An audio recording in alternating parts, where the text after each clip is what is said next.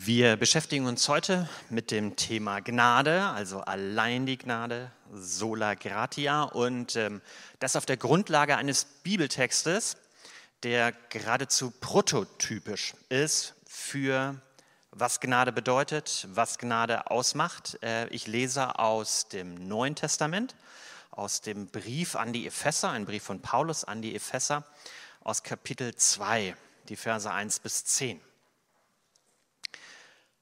Auch euch hat Gott zusammen mit Christus lebendig gemacht.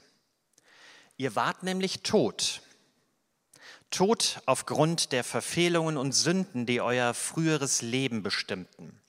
Ihr hattet euch nach den Maßstäben dieser Welt gerichtet und wart dem gefolgt, der über die Mächte der unsichtbaren Welt zwischen Himmel und Erde herrscht, jenem Geist, der bis heute in denen am Werk ist, die nicht bereit sind, Gott zu gehorchen. Wir alle haben früher so gelebt. Wir ließen uns von den Begierden unserer eigenen Natur leiten und taten, wozu unsere selbstsüchtigen Gedanken uns drängten. So wie wir unserem Wesen nach waren, hatten wir, genau wie alle anderen, nichts verdient als Gottes Zorn. Doch Gottes Erbarmen ist unbegreiflich groß. Wir waren aufgrund unserer Verfehlungen tot, aber er hat uns so sehr geliebt, dass er uns zusammen mit Christus lebendig gemacht hat. Ja, es ist nichts als Gnade, dass ihr gerettet seid. Zusammen mit Jesus Christus hat er uns vom Tod auferweckt und zusammen mit ihm hat er, hat er uns schon jetzt einen Platz in der himmlischen Welt gegeben, weil wir mit Jesus Christus verbunden sind. Bis in alle Ewigkeit will er damit zeigen, wie überwältigend groß seine Gnade ist, seine Güte, die er uns durch Jesus Christus erwiesen hat. Noch einmal durch Gottes Gnade seid ihr gerettet und zwar aufgrund des Glaubens. Ihr verdankt eure Rettung also nicht euch selbst, nein, sie ist Gottes Geschenk. Sie gründet sich nicht auf menschliche Leistungen, sodass niemand vor Gott mit irgendetwas groß tun kann. Denn was wir sind, ist Gottes Werk. Er hat uns durch Jesus Christus dazu geschaffen, das zu tun, was gut und richtig ist. Gott hat alles, was wir tun sollen, vorbereitet.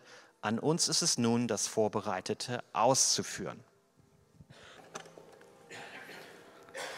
Einen schönen guten Morgen auch von mir. Ich bin Setchang, ich bin einer der Pastoren hier im Hafen und freue mich heute gemeinsam mit euch in die neue Predigtreihe zu starten. Und Henrik hat schon angeschnitten, wir beschäftigen uns in den nächsten fünf Wochen mit dem Thema Reformation. Und ich sehe richtig schon die Begeisterung, wie jeder sagt, ja, Reformation. Aber ich hoffe, dass unsere, unser Interesse und unsere Begeisterung für die Reformation Woche zu Woche steigen wird, weil die Reformation für uns als Protestanten, als evangelische Kirche enorm wichtig ist. Es ist nicht nur irgendein historisches Event, was mal stattgefunden hat und das jetzt keinen Einfluss mehr hat, sondern es wirkt immer noch tief in unseren Glauben hinein. Und deswegen ist diese Subline, fünf lebensverändernde Fakten, auch wichtig.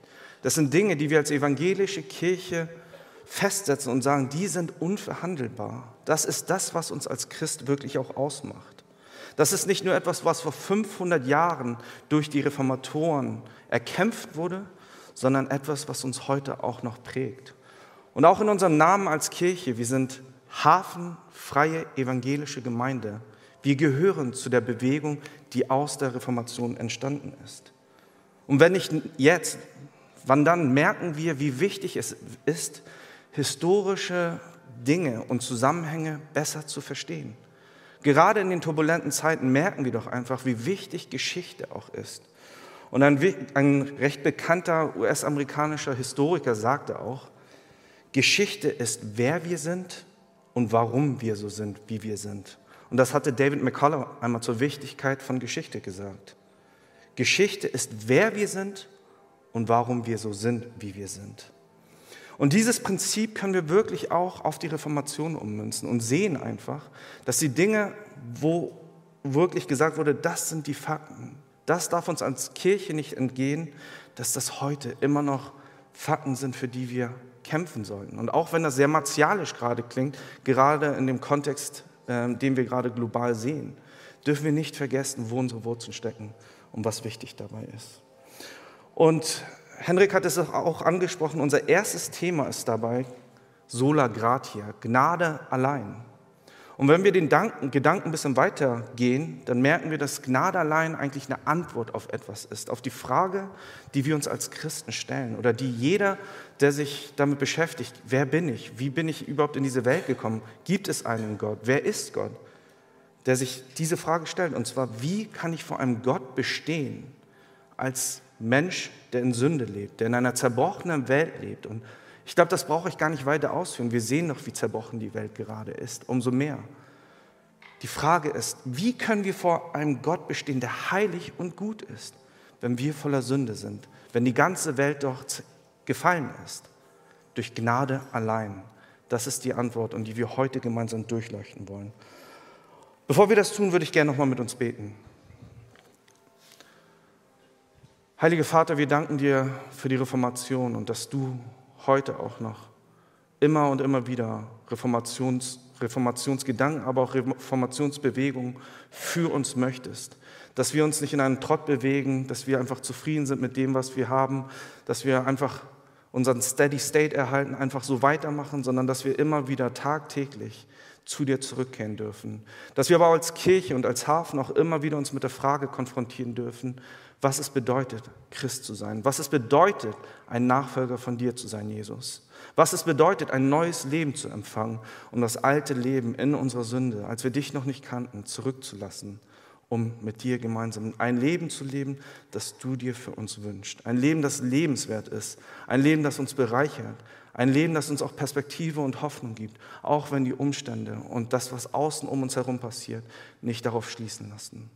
So bitte ich dich, dass du heute durch deinen Heiligen Geist sprichst, dass dein Wort unser Leben verändert, aber dass wir auch offene Herzen haben, um zuzuhören und die Dinge aufzusaugen und aufzunehmen, die du uns heute mitgeben möchtest. Wir bitten dich, dass du unsere Herzen bewegst, dass du unsere Herzen weich machst, damit wir klar hören können, was du uns durch dein Wort schenken möchtest, wie du unser Leben bereichern möchtest.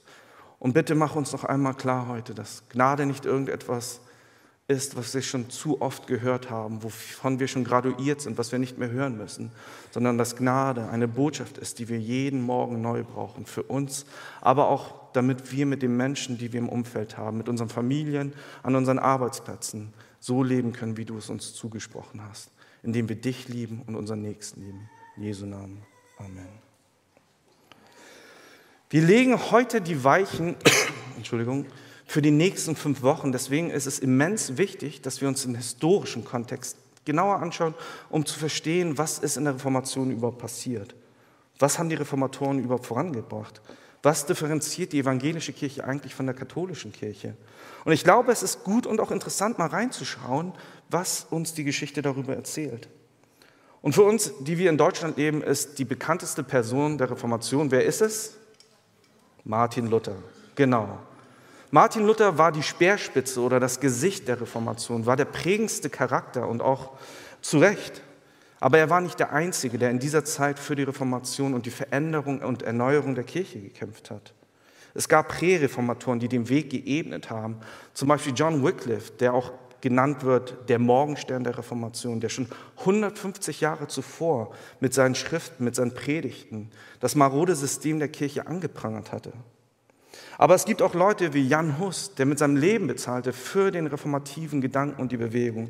Aber auch ein Philipp Melanchthon, ein Zwingli, ein Buzer und ein Calvin sind Namen, die uns bekannt sein könnten. Aber darüber hinaus gibt es viele Menschen ohne Namen und Gesicht, die in dieser Zeit für diese Bewegung gekämpft haben. Und es war kein Kampf für irgendwelche belanglosen Dinge, sondern für Dinge, die uns heute als Privileg geschenkt sind, die wir oftmals aber als selbstverständlich annehmen. Wir dürfen nicht vergessen, dass in der damaligen Zeit Menschen gar keinen Zugriff zur Bibel hatten. Menschen konnten die Bibel persönlich gar nicht lesen, weil alles auf Latein war. Und die ersten Bemühungen, die, Sprach, äh, die Bibeln in Landessprachen umzusetzen, wurden nichtig gemacht. Es wurde verboten. Menschen mussten dafür mit ihrem Leben bezahlen, wie ein William Tyndale zum Beispiel. Und viele Leute waren aufrichtig und gut und taten das, was sie dachten, wäre das Richtige im Glauben. Aber es gab auch eine Missentwicklung, Probleme, die entstanden sind. Und um diese Probleme zu identifizieren, müssen wir schon viel mehr zurückschrauben. Denn es fängt, kann man schon sagen, in der konstantinischen Wende an. Im vierten Jahrhundert nach Christus gab äh, der Großkaiser Konstantin durch das Milan-Edikt heraus, jeder darf sein Glauben leben und jeder sollte auch die Möglichkeit haben. Zuvor wurden Christen immer verfolgt und selbst auch im Kolosseum äh, wilden Tieren zu Fraß gegeben oder auch umgebracht oder auch verbrannt.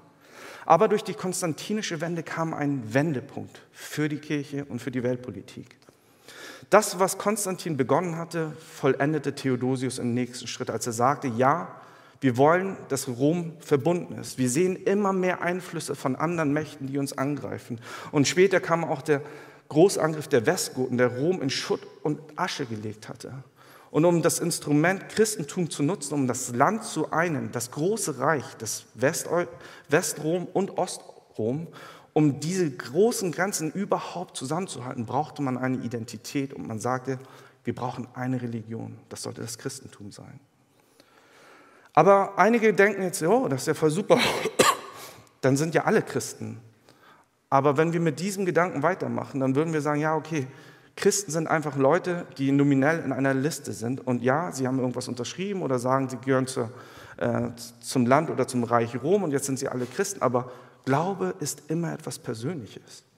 Und deswegen ist es wichtig, dass wir uns als Hafen auch im Gedanken der Mitgliedschaft immer wieder daran in Erinnerung rufen, wir machen nicht nur formelle Prozesse, sondern das Wichtigste ist, dass wir verstehen, wer Gott ist, wer wir sind und wer wir als Gemeinschaft sind dass wir einen Bund zu Gott haben und dass dieser Bund Familie bedeutet. Und dass Familie auch bedeutet, einander zu lieben, zu sehen und füreinander da zu sein. Wenn Kirchen anfangen, einfach nur institutionell irgendwelche Verbände zu schließen, dann geht genau dieser Gedanke verloren. Und das sehen wir nach der konstantinischen Wende. Zuvor hat der Teufel, sagt man, und man sieht auch, wie er gearbeitet hat. Er hat in der ersten Gemeinde versucht, alle Prozesse des Evangeliums zu unterbinden, indem er dafür gesorgt hat, dass die Leute verfolgt wurden. Und der Plan ging nicht auf. Die Leute, die verfolgt sind, sehen wir in der Apostelgeschichte, sind in verschiedene Landesteile gereist, von Jerusalem äh, bis in die ganze Welt. Und da sehen wir, wie die Kirche wächst und wächst, obwohl eine Verfolgung stattfindet. Aber wir sehen in der nächsten Instanz auch, dass nach diesem Plan ein anderer Plan ausgeheckt wurde nämlich die Kirche von innen zu infiltrieren. Jetzt war jeder Christ. Jetzt wollten Menschen christliche Ämter einnehmen, weil sie privilegiert waren. Wir müssen uns vorstellen, dass bestimmte Ämter geistlich ausgefüllt wurden und dass Leute eher geistliche Ämter wollten als irgendwelche administrativen, weil sie mit mehr Prestige, aber auch mit mehr Einfluss verbunden waren. Und die Folgen waren Korruption, Machtmissbrauch, moralische Probleme, die wir durch und durch in dieser Zeit sehen. Deswegen nennt man die, das Mittelalter auch das, das dunkle Zeitalter, weil sehr, sehr viel Dunkelheit gesehen wurde. Aber es ging auch weiter, denn in dieser Zeit machte die Kirche sehr, sehr viele schwere Zeiten durch und machte sehr viele Fehler in ihrer Entscheidungsfindung, weil Macht, Religion und Politik sich auf einmal vermischten. Etwas, was sehr problematisch ist. Und an Macht Zentrum, das aufgebaut wurde, wollten Leute auch nicht wieder aufgeben. Leute wollten in der Macht bleiben. Sie wollten die Fäden ziehen. Sie wollten regieren. Und wenn wir die Geschichte einmal anschauen, dann sehen wir, wie Päpste gegen Könige kämpfen und das Ganze hin und her geht. Und ich möchte jetzt nicht zu viele Einzelheiten aufnehmen, aber das war der Umstand der Kirche. Und es war ein großer Umstand und ein schwerer Umstand für viele. Und da war auch eine große Bewegung, dass viele Klöster gewachsen sind. Weil diejenigen, die ihren Glauben ernst genommen, gesagt haben, was ist hier in den großen Stadtzentren los? Hier sehen wir nur Korruption und moralischen Verfall. Wir ziehen lieber in eine Gegend oder wollen für uns als Hermiten leben, allein für uns als Einsiedler und wollen mit dem Ganzen gar nichts zu tun haben. Und da sehen wir zwei dualistische Stränge, die auseinandergehen. Die Stadtzentren, die Epizentren, die immer moralischer den Verfall äh, unterlagen, aber auch Menschen, die ihren Glauben vereinzelt gelebt haben. Etwas, was Gott uns nicht zugesagt hat. Gott sagt uns, dass wir Salz und Licht für die Welt sein sollen. Das ist auch unser Auftrag als Hafen, dass wir in der Stadt Hamburg Gutes tun, dass Menschen vom Evangelium hören, dadurch, dass wir hier aktiv sind. Aber das waren diese verschiedenen Verläufe, die letztendlich auch zur Reformation führen. Und sieben Jahre vor dem Thesenanschlag, also 1510, reiste Martin Luther, der durch ein eigenes Erlebnis, wo er eigentlich Jurist werden wollte, aber in einem Sturm gelandet war, betete und sagte, bitte errette mich, ich möchte nicht sterben, ich werde dann auch mein Leben dir geben. Durch dieses Erlebnis wird er selber Mönch und wird ein Geistlicher und macht sich auf den Weg, einen gnädigen Gott zu finden, weil die Religionspolitik, aber auch der Glaube hatte einen ganz anderen Gott dargestellt, einen deformierten Gott, einen Gott, der gar nicht der Gott der Bibel ist, sondern einen Gott, der instrumentalisiert wurde. Und im 1510, als Luther nach Rom reiste mit großer Hoffnung, war er extrem enttäuscht und schockiert. Die heilige Stadt, das Zentrum der Christen, war voller Korruption, voller sexueller Unmoral, Vetternwirtschaft, Machtmissbrauch. Und das, was der Chronist Niccolo Machiavelli auch sagte, zeigte sich als Wahrheit. Denn er sagte, umso näher du nach Rom reist, umso größer ist die Korruption. Und das erkannte Luther, dass etwas extrem schief mit der Kirche war. Und dass das, was er an Gott empfinden wollte und sah, sich nicht widerspiegelte in der Kultur der Christen, die damals lebten. Aber das waren die moralischen Probleme. Neben dem moralischen Problem gab es ein zweites Problem, und zwar die theologischen Probleme, Irrlehren, die uns von der damaligen Kirche und der heutigen katholischen Kirche auch unterscheiden. Und bitte versteht mich nicht falsch, wir zeigen nicht mit dem Finger. Und ich habe selber sehr viele katholische Freunde, mit denen, mit denen ich im Austausch bin. Aber es ist wichtig zu verstehen, was uns letztendlich unterscheidet, um auch zu wissen, wer wir sind und was wir glauben und was wir auch behüten sollen. Im Neuen Testament steht immer wieder, seid gehütet, bewahrt das reine Evangelium. Es werden Irrlehrer kommen, die den Glauben und das Evangelium verwässern werden. Und das hat sich in der Vergangenheit auch immer wieder bewahrheitet. Ein Satz, den wir im Mittelalter immer wieder hören, der sehr bekannt war und ich paraphrasiere ein bisschen, ist, Gott wird denen seine Gnade nicht versagen, die ihr Bestes geben, die tun, was sie können. Und das klingt für uns äh, gar nicht mal so weit entfernt. Oder wir hören manchmal Predigten auf Englisch dieses Do your best and God does the rest. Gib dein Bestes und den Rest wird Gott schon erledigen.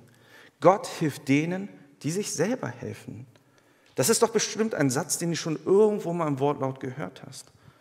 Aber was intuitiv klingt und auch einladend und partizipativ klingt, ist in seiner Essenz komplett gegenläufig zum Evangelium.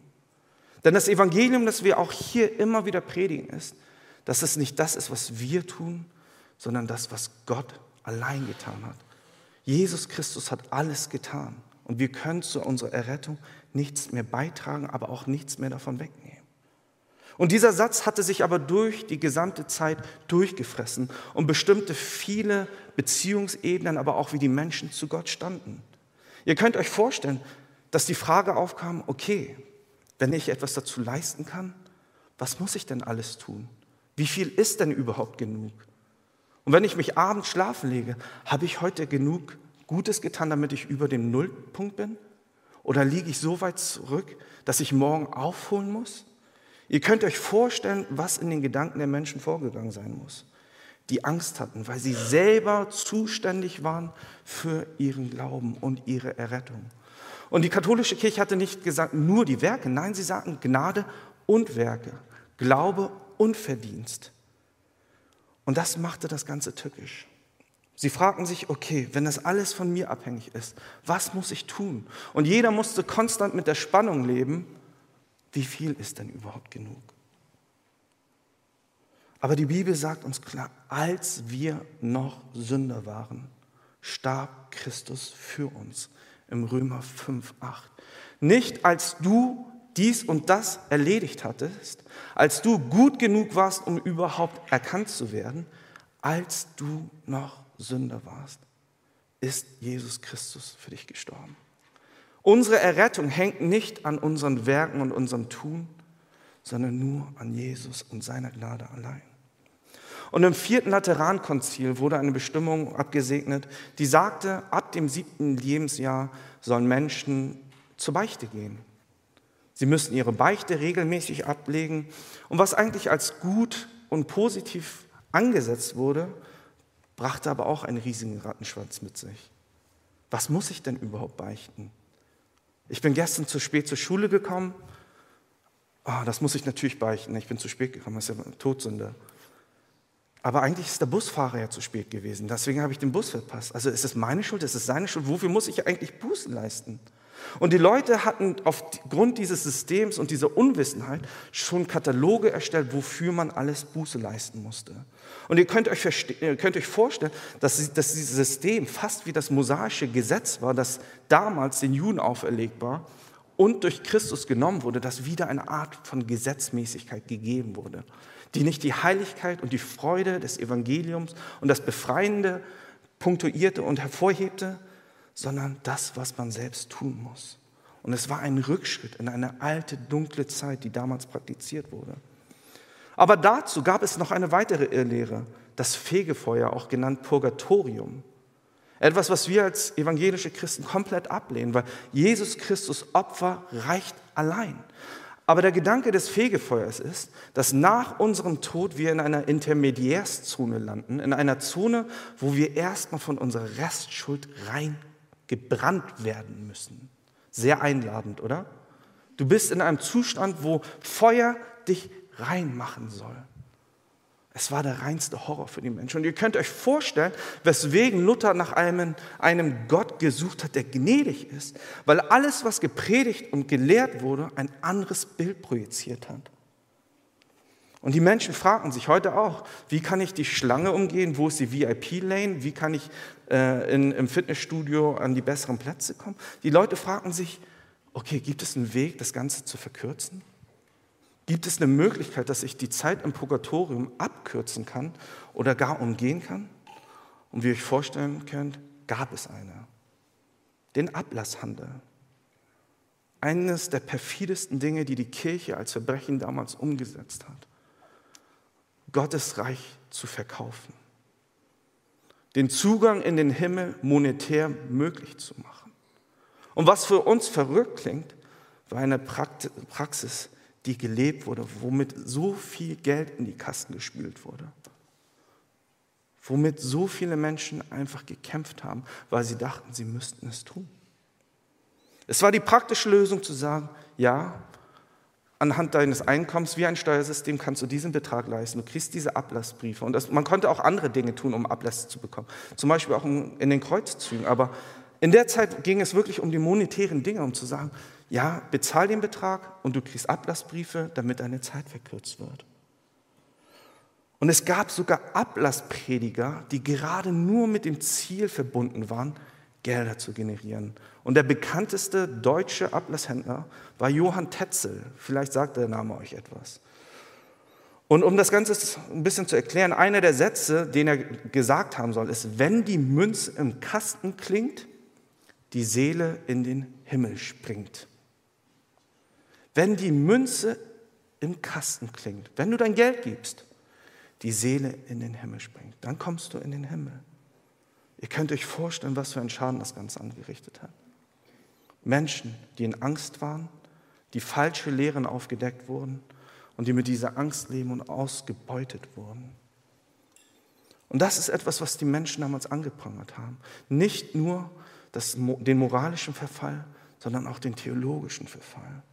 Und wir können uns vorstellen oder sollten uns vor Augen halten, wie dankbar wir sein sollten für das, was die Reformatoren oftmals mit ihrem Leben bezahlt haben dass wir nicht mehr in so einem System leben. Das Ganze wurde bekräftigt durch den Grund, was ich euch auch schon gesagt habe, dass Menschen keinen Zugang zur Bibel hatten. Sie konnten selbst gar nicht prüfen, was denn in Gottes Wort steht. Sie mussten einfach auf, als wahre Münze, als bare Münze nehmen, was ihnen vorgetischt wurde, aufgetischt wurde. Und all das Geld hatte auch eine gute Verwendung. Die Leute wollten sich im Klerus ja auch ein gutes Leben machen. Aber es gab auch ein Großprojekt, den Petersdom. Und ich weiß nicht, wie es euch ergeht. Als ich zum ersten Mal den Petersdom gesehen habe, dachte ich einerseits, wow, wie können Menschen so kreativ sein? Wie können Menschen so begabt sein, so etwas zu bauen? aber andererseits war ich voller Trauer, weil ich wusste, wie diese Gelder auch zusammengekommen sind. Wie das Geld generiert wurde, um das, was man für Gott zu seinen Ehren baut, auf welchem blutigen und hässlichen Geld dieses alles gestemmt wurde. Aber es gab natürlich noch viele andere Dinge. Der Papst und seine Autorität. Als evangelische Christen sagen wir, nein, Gottes Wort allein ist unsere Autorität. Nicht der Papst, der seine Meinung ändern kann. Nicht die Tradition gemeinsam mit dem Papst. Nein, Gott allein.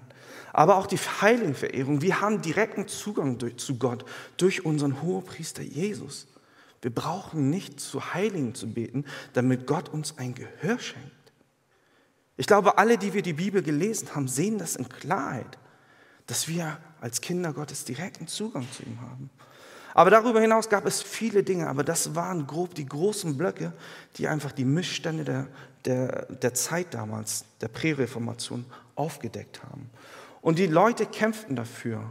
Die Leute setzten sich dafür ein. Und Gott nutzte Menschen, die nicht ohne Fehler waren. Wenn wir historisch schauen, wie Luther und Calvin gelebt haben, waren das keine reinen Saubermänner. Und ich glaube, einige wissen das auch von euch. Das waren keine perfekten Menschen, aber es waren Menschen, die sich von Gott haben nutzen lassen. Menschen, die umgekehrt sind, aber die nicht perfekt sind. Und das, was Gott schon damals wie heute tut, ist, dass er Sünder nutzt, die seine Gnade empfangen haben, um seine guten Werke zu tun, kam auch vor, als er mit den Reformatoren wirklich die Kirchenlandschaft veränderte. Und das ist der Aufriss, den wir brauchen für die nächsten fünf Wochen, für die folgenden vier Wochen noch, damit wir sehen, wie die Umstände im damaligen, äh, christlichen, in der damaligen christlichen Landschaft über waren. Und mit der restlichen Zeit wollen wir uns den Text heute anschauen, der genau diesen Punkt hervorhebt. Nicht unsere Werke und unser Glaube, sondern Gnade allein ist das, was uns errettet. Wir sehen als ersten Unterpunkt, wenn wir die ganzen äh, Verse uns noch einmal kurz anschauen würden, dass wir vor der Gnade, bevor wir Gottes Gnade empfangen haben, alle tot waren. Euch hat Gott zusammen mit Christus lebendig gemacht. Ihr wart nämlich tot. Tot aufgrund der Verfehlungen und Sünden, die euer früheres Leben bestimmten. Ihr hattet euch nach den Maßstäben dieser Welt gerichtet und wart dem gefolgt, der über die Mächte der unsichtbaren Welt zwischen Himmel und Erde herrscht. Jenem Geist, der bis heute in denen am Werk ist, die nicht bereit sind, Gott zu gehorchen. Wir alle haben früher so gelebt. Wir ließen uns von den Begierden unserer eigenen Natur leiten und taten, wozu unsere selbstsüchtigen Gedanken uns drängten. So wie wir unserem Wesen nach waren, hatten wir genau wie alle anderen nichts verdient als Gottes Zorn. Paulus spricht Tacheles. Er redet nicht um den heißen Brei. Ähnlich wie wenn ich zum Arzt gehe, möchte ich nicht, dass er um den heißen Brei spricht. Ich möchte nicht, dass er mir irgendwelche Floskeln aufdeckt, sondern mir sagt, ob ich gesund bin oder ob ich krank bin. Es bringt mir nichts, wenn der Arzt sagt, ja, Herr Lim, schön, dass Sie da sind, es ist alles gut, aber in zwei Wochen, Sie haben unheilbaren Krebs und Sie sterben in zwei Wochen, aber das wird schon wieder. Das würde mir nicht helfen. Und Paulus spricht deswegen auch Tacheles und spricht die Leute an, die damals tot waren, jetzt aber lebendig sind. Er spricht Gläubige an und erinnert sie daran, wir waren alle tot, bevor Gott uns neues Leben geschenkt hat. Und in Römer 3, 23 lesen wir das. Denn alle haben gesündigt und in ihrem Leben kommt Gottes Herrlichkeit nicht mehr zum Ausdruck. Wir alle sind von der Sünde betroffen. Und um das besser zu verstehen, differenziert man oftmals zwischen der Ursünde, die durch Adam und Eva damals durch den Fall in die Welt gekommen sind, in Genesis 3. Dadurch hat sich die gesamte Welt verändert. Nicht nur die Beziehung zu Gott wurde gekappt, die Beziehung auch zueinander war krank geworden. Und Menschen unter sich haben sich gehasst. Wir sehen dieses aber auch in unserer Welt. Die Welt, wie wir sie jetzt sehen, war nicht so geschaffen. Erdbeben, die Klimaerwärmung, all diese Dinge sind Folgen des Falls. Wir müssen verstehen, dass wir in einer, in einer gefallenen Schöpfung leben, einer Schöpfung, die ächzt und vor der Last erdrückt wird.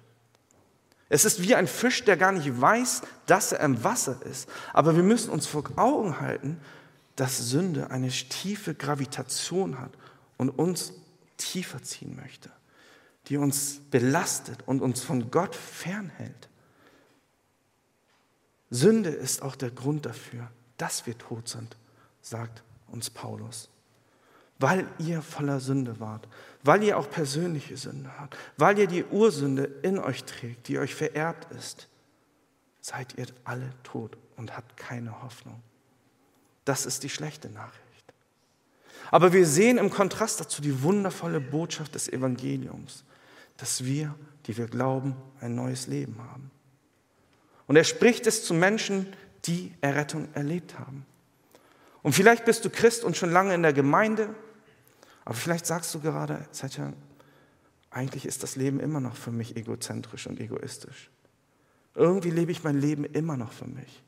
Dieser Begriff Jüngerschaft, der sagt mir gar nichts, für Gott zu leben, mit Christus zu sein.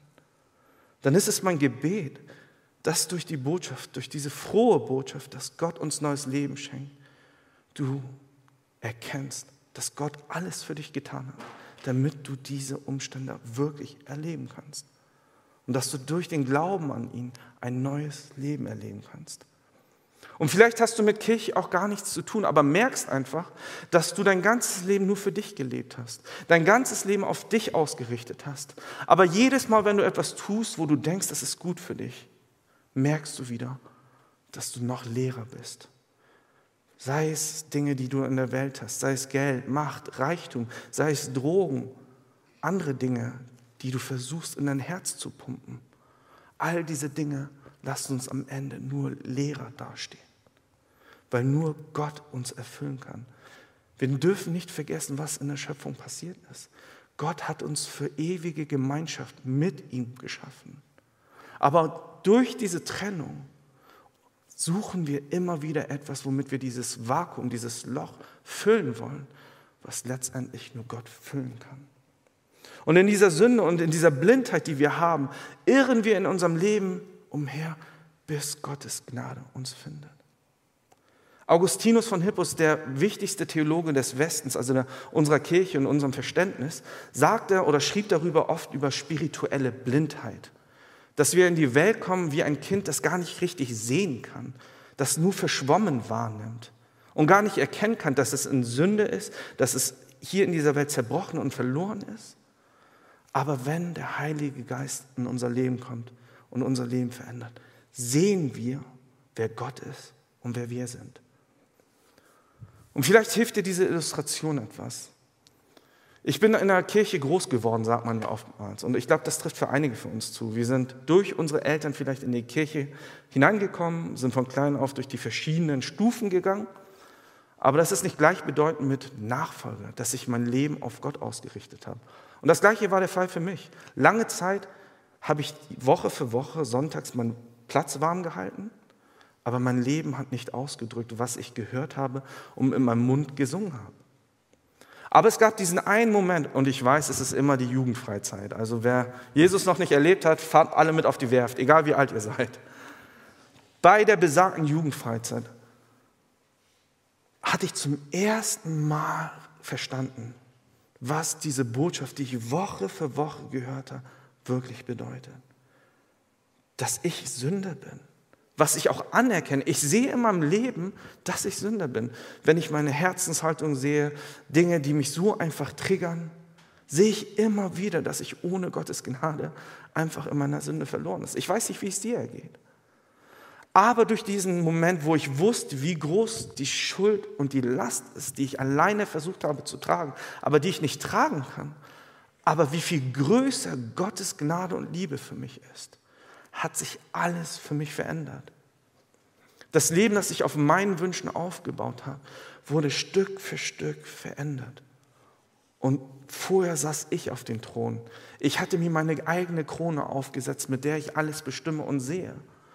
Aber nach diesem Erlebnis, Jesus wirklich erkannt zu haben, ihn als Herrn und Erlöser anzunehmen, saß ich nicht mehr auf dem Thron, sondern Gott saß auf seinem Thron, der, der ihm auch zustand. Und Stück für Stück ändert mich Gott auch heute noch, indem er mir zeigt, was es bedeutet, ihn zu lieben und meinen Nächsten zu lieben. Und das ist mein Gebet auch als Pastor, nicht einfach ein Bild zu erfüllen. Ja, ein guter Pastor spricht mit den Menschen und macht Seelsorge, bereitet sich im Predigten vor. Ich bitte Gott tagtäglich für die Motivation, dass alles, was ich tue, aus dieser Liebe fließt, die Gott mir zuerst gezeigt hat. Und das bewegt mich auch immer wieder dazu, umzukehren, wenn ich mich verlaufen habe.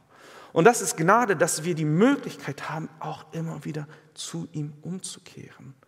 Dass selbst wie weit wir weggelaufen sind, Gnade uns immer wieder einholt und wir uns darauf verlassen können, dass Gott uns vergibt, wenn wir Buße tun. Und das ist etwas vielleicht, womit du gar nichts anfangen kannst. Vielleicht sagst du, oh Setjan, du bist vielleicht ein schlimmer Vogel. Du hast vielleicht all diese Dinge gemacht, aber ich war eigentlich ein braver Mensch. Ich hatte nicht diese riesen Bausteine wie du wahrscheinlich. Und vielleicht sagst du dir auch, ja, Sünde, damit kann ich nicht viel anfangen. Sehe ich einfach nicht. Und finde ich auch nicht gut. Aber was mir geholfen hat, ist ein Text in Lukas Evangelium 7. Da spricht Jesus, weil er eingeladen wurde bei einem Pharisäer Simon. Und er ist zu Gast bei ihm. Und Simon macht natürlich oberflächlich alles schön und gut. Der Tisch ist gedeckt und Jesus ist eingeladen. Aber es passiert etwas, was unerwartet ist. Und das sind immer die schönen Momente in der Bibel. Eine Frau stürmt hinein, die bekannt ist als Sünderin, die bekannt ist für, ihre Unmoral, für ihr unmoralisches Leben. Und sie fängt an zu weinen und Jesus Füße voll zu tränen. Sie hat ein teures Nadenöl dabei, etwas, was eines der teuersten Materialien damals war. Und sie begießt seine Füße, trocknet Jesus Füße mit ihren Haaren. Als Simon das sah, der Pharisäer, dachte, was ist das denn hier Skurriles? Wenn Jesus ein Prophet wäre, dann wüsste er doch, dass das eine Sünderin ist. Dann würde er sich doch nicht berühren lassen. Aber Jesus sieht all das und sieht auch in das Herz von Simon und spricht in einer Art von Gleichnis zu ihm und sagt, Simon, stell dir mal vor, es gibt zwei Menschen, die jemandem etwas schulden. Der eine 50 Denare und der andere 500 Denare. Und beiden wird ihre Schuld vergeben. Wer von den beiden wird wohl glücklicher und freudiger sein? Und Simon denkt nach, will sich nicht lumpen lassen, sagt, ja, wahrscheinlich der, dem mehr vergeben wurde, oder? Und Jesus legt aus und erzählt Simon, ja. Aber weißt du, was der Unterschied ist? Die Frau, die, die Frau war, die 500 Denare geschuldet hat, sie war sich ihrer Schuld bewusst. Sie war sich aber auch bewusst, dass sie einen Erlöser braucht. Sie war sich aber auch bewusst, dass dieser Erlöser vor ihr stand, dass Jesus der Messias ist, auf den sie gewartet hat. Und dementsprechend, weil sie die Liebe und die Anwesenheit Christus verspürte, konnte sie nicht anders als ihre Liebe in diesem Ausdruck zu zeigen, sich niederzuwerfen, etwas zu tun, was wir nicht tun wollen, niederzugehen, Gott anzubeten und zu sagen, ich liebe dich, Gott. Und es ist mir egal, was die Menschen um mich denken. Egal, wie viel Scham ich mit mir herumgetragen habe. Egal, wie groß die Sünde war. Ich schäme mich dafür nicht, weil du dich nicht für mich schämst. Weil du mich liebst, weil du gekommen bist, um mir diese Schuld zu nehmen. Und das ist das, was wir im Alten Testament und im Neuen Testament sehen, in Hosea 6, aber auch in Matthäus 13. Dass Gott sagt, ich möchte nicht eure Opfergaben, ich möchte, dass ihr barmherzig seid.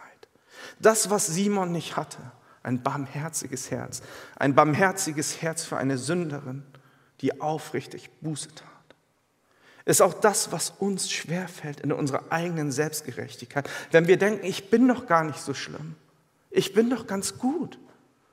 Aber unser Bewusstsein, dass jeder von uns Sünder ist und dass wir alle einen Erlöser brauchen, hilft uns wirklich auch, die Tiefe unserer Sünde zu verspüren aber auch die Größe von Gottes Gnade.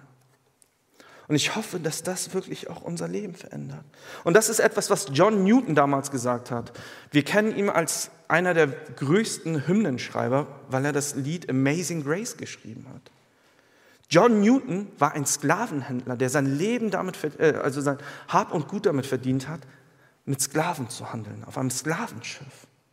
Aber er sagte später, nachdem er wirklich die Gnade Gottes erlebt hat, ich bin nicht der, der ich sein sollte. Ich bin auch nicht der, der ich sein möchte. Ich bin auch nicht der, der ich zu sein hoffe. Doch ich kann ehrlich sagen, ich bin nicht mehr der, der ich einmal war. Durch die Gnade Gottes bin ich der, der ich bin. Und das haben wir in John Newtons Leben gesehen. Ein Mann, der durch Sklavenhandel sein Hab und Gut verdient hat, war einer derjenigen, der in der größten Bewegung tätig war, um den Sklavenhandel abzuschaffen.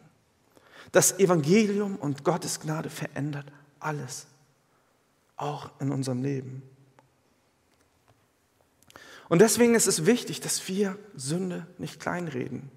Weil wenn wir Sünde kleinreden, dann beschneiden wir das Evangelium. Dann sagen wir, ja, Sünde, schön und gut, aber wir wollen doch den Fokus viel mehr auf das Gute legen. Aber wie können wir denn die Nacht von dem, äh, den, den Tag von der Nacht unterscheiden, wenn wir die Nacht nicht kennengelernt haben? Ihr kennt das doch mit Sicherheit auch, wenn ihr ein, durch einen sehr starken und schweren Winter gegangen seid, wie groß die Freude ist auf den Frühling, auf den Sommer. Wenn ihr tiefste Kälte verspürt habt, aber die Hoffnung in den neuen Sommer habt. In Kenia, als ich missionarisch unterwegs war, hatten wir nur Öllichter und Kerzen und wir sind meistens recht früh schlafen gegangen. Und ich habe neu wertschätzen gelernt, was wir mit der Elektrizität hier haben. Dass wir wirklich auch Licht haben, dass wir den Tag haben, weil wir die lange dunkle Nacht so schwer überwinden können. Aber erst wenn wir die Sünde verstehen, die unser Leben betrifft, verstehen wir auch, dass wir einen Erretter brauchen. Erst wenn ich verstehe, dass ich Sünder bin, verstehe ich auch, dass ich einen Retter brauche. Jemanden, der mich, der ich tot war, zu einem neuen Leben erweckt. Ich hoffe, dass das, diese Botschaft uns tief verändert und uns aufzeigt, wie groß Gottes Liebe ist. Und als nächstes sagt ähm, Paulus uns in den folgenden Teilen, dass Gnade auch immer Veränderung mit sich bringt. Etwas, was wir gerade angeschnitten haben, ist etwas, was uns als Christen ausmacht. Im katholischen Glauben wurde vermittelt, durch deinen Glauben und die Gnade Gottes und deine Werke wirst du gerettet. Aber die Reihenfolge ist sehr, sehr, sehr wichtig. Wir glauben daran, dass Gnade allein uns errettet und dass durch unsere Errettung gute Werke entstehen. Wenn wir wirklich von Gott errettet sind, wenn wir ein neues Leben mit Christus beginnen, dann wird sich unser Leben automatisch verändern. Das sind die Früchte des Glaubens. Das sind die Früchte und die Taten, die aus unserem Herzen fließen. Wir sehen doch oftmals, dass wir in, in der Welt und in unserer Gesetzgebung Dinge peripher versuchen zu verändern. Wenn wir viele Gesetze anschauen, dann heißt es, okay, du wirst sanktioniert, wenn du klaust. Wenn du deine Steuern hinterziehst, dann passiert das und das. Unser Verhalten wird verändert. Und es findet eine Modifikation statt. Aber Gott denkt ganz anders. Es geht nicht nur um das Oberflächliche. Ihm geht es nicht darum, dass wir hier sonntags früh die Stühle aufstellen, äh, unseren Zehnten abgeben und einfach unser Soll erreichen. Gott geht es primär um unser Herz. Es geht ihm darum, dass wir wirklich lieben. Und ihr könnt euch das vorstellen, wenn ihr einen Partner habt oder Kinder oder mit irgendjemandem in einem Verhältnis seid, wo ihr wirkliche Liebe verspürt, dann wollt ihr Gutes für die Leute tun. Dann müsst ihr euch nicht dazu zwingen. Wenn ich meine Eltern schätze und liebe und ihnen dankbar bin, dann möchte ich ihnen Gutes tun. Dann muss mir keiner sagen, Sergio, mach doch das für deine Mama, mach doch das für deinen Bruder. Nein, weil ich liebe, möchte ich Dinge tun. Und das ist das, was Gott möchte. Er möchte, dass wir ihn lieben. Und all unsere guten Taten fließen aus unserer Liebe zu ihm, weil er uns zuerst geliebt hat. Und in diesen Versen, die folgen, sehen wir, dass wir trotz unserer Sünde nicht allein dastehen. Wir sagen oftmals, komm wie du bist. Und das stimmt. Aber Gott lässt uns niemals so stehen, wie wir waren. Gott verändert uns und gibt uns ein neues Leben. Ein neues Leben, das viel schöner und herrlicher ist als alles, was wir vorher erlebt haben. Wir waren Sünder und tot und wir haben alle Gottes Zorn verdient. Aber Gott, Gott interveniert. Das ist einer der schönsten Sätze, den wir in der Bibel immer und immer wieder lesen und der auch gleichbedeutend in unserem Leben ist. Du hast in Sünde gelebt, aber Gott. Du warst tot, aber Gott. Du hast Drogen genommen und konntest nicht selber aus deiner Sünde, aber Gott. Deine Firma ist den Bach heruntergegangen, aber Gott. Du hast dich verlaufen, aber Gott hat dich gesucht und er hat dich gefunden. Ich hoffe, dass dieser Satz, aber Gott unseren Glauben bestimmt, dass es nicht wir sind, sondern Gott, der interveniert. Gott, der uns trotz unserer Sünde liebt und annimmt, obwohl er uns kennt mit all unseren Problemen. Aber Gott, das ist etwas, was unsere Theologie prägen sollte, unser Bild von Gott. Und egal, was du in deiner Vergangenheit getan hast, was du jetzt auch tust, was der Teufel dir gerade sagt, das kann Gott dir gar nicht vergeben, dass du nicht wert bist, von Gott geliebt zu sein. Erinnere dich an diese Worte. Worte, aber Gott.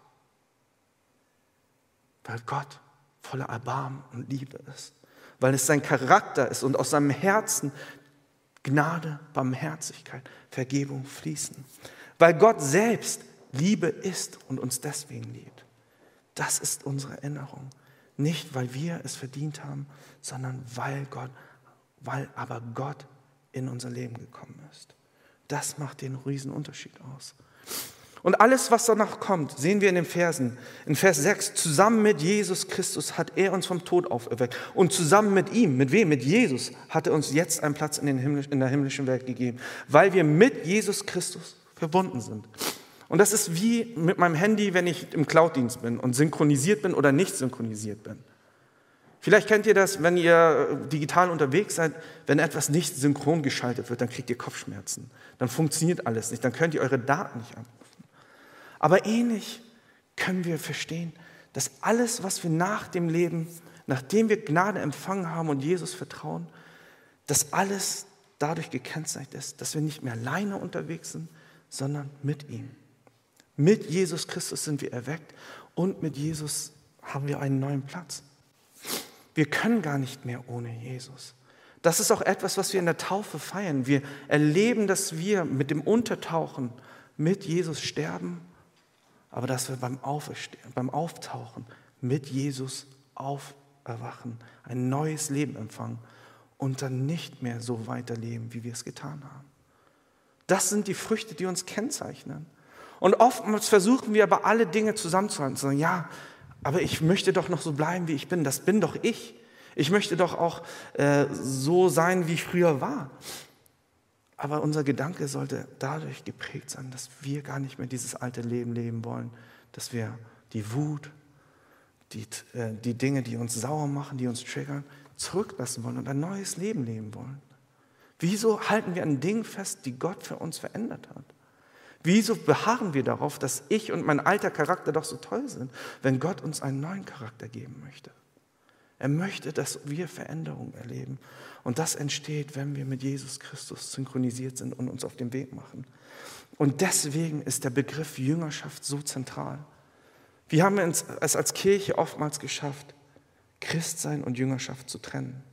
Wir haben es geschafft, zu sagen, ja, ich kann sonntags in die Kirche gehen, meine spirituelle Packung abzuholen und dann bin ich für die Woche aber ausgerüstet und lebe mein altes Leben. Aber Jesus wie er seine Jünger aufgefordert hat, ihm zu folgen, fordert er uns auch ein, lädt uns ein, ihm nachzufolgen, unser altes Leben zurückzulassen, aufs Wasser zu gehen, ein Leben zu erleben, das viel kostbarer und spannender ist als das Leben, das wir gerade leben. Das ist die Einladung, als Jünger Jesu ihm nachzufolgen. Und all dieses ist teuer erkauft. Und weil daraus wirklich wir sehen können, wie groß Gottes Liebe ist. Wenn wir Gnade Gottes und auch sein Opfer nicht verstehen, dann ist die Gnade Gottes nur eine billige Gnade. Wenn wir predigen, ohne zu bußen oder ohne Buße zu tun, wenn wir taufen, ohne uns gegenseitig zu ermutigen, aber auch zu ermahnen, dann ist es billige Gnade. Dann sagen wir, nee Gott, wir haben ein anderes Bild von Kirche und Glauben. Aber das Bild, das Gott uns gibt, ist ein Bild, das von Liebe geprägt ist, was uns aber auch dazu ermutigt, einander ins Leben zu sprechen. Und das nicht im negativen, manipulativen Sinne, sondern weil wir das Beste füreinander wollen. Wenn ich jemanden liebe und jemanden sehe, der etwas tut, was nicht gut für ihn ist, dann sage ich nicht, oh, damit habe ich nichts zu tun. Äh, ich will keinen Streit mit der Person. Nein, ich tue alles, damit diese Person nicht mehr in dieser schlechten Situation ist. Wenn du vielleicht Kinder hast und du siehst, dass dein Kind dich, sich auf einen falschen Weg begeben hat, dann würdest du doch niemals einfach nur tatenlos zusehen. Du würdest alles tun, damit das Kind wieder auf den rechten Weg kommt. Und das ist auch etwas, was wir als Kirche und als Hafen erlernen wollen. Dadurch, dass wir eine Familie sind, dadurch, dass wir eine neue Leitung haben, aber auch eine Mitgliedschaft, dass wir in dieser Gemeinschaft von der Kultur der Gnade geprägt sind, in der wir uns gegenseitig Liebe zusprechen. Aber Liebe bedeutet nicht immer nur das zu tun, wo jemand lacht und sich darüber freut.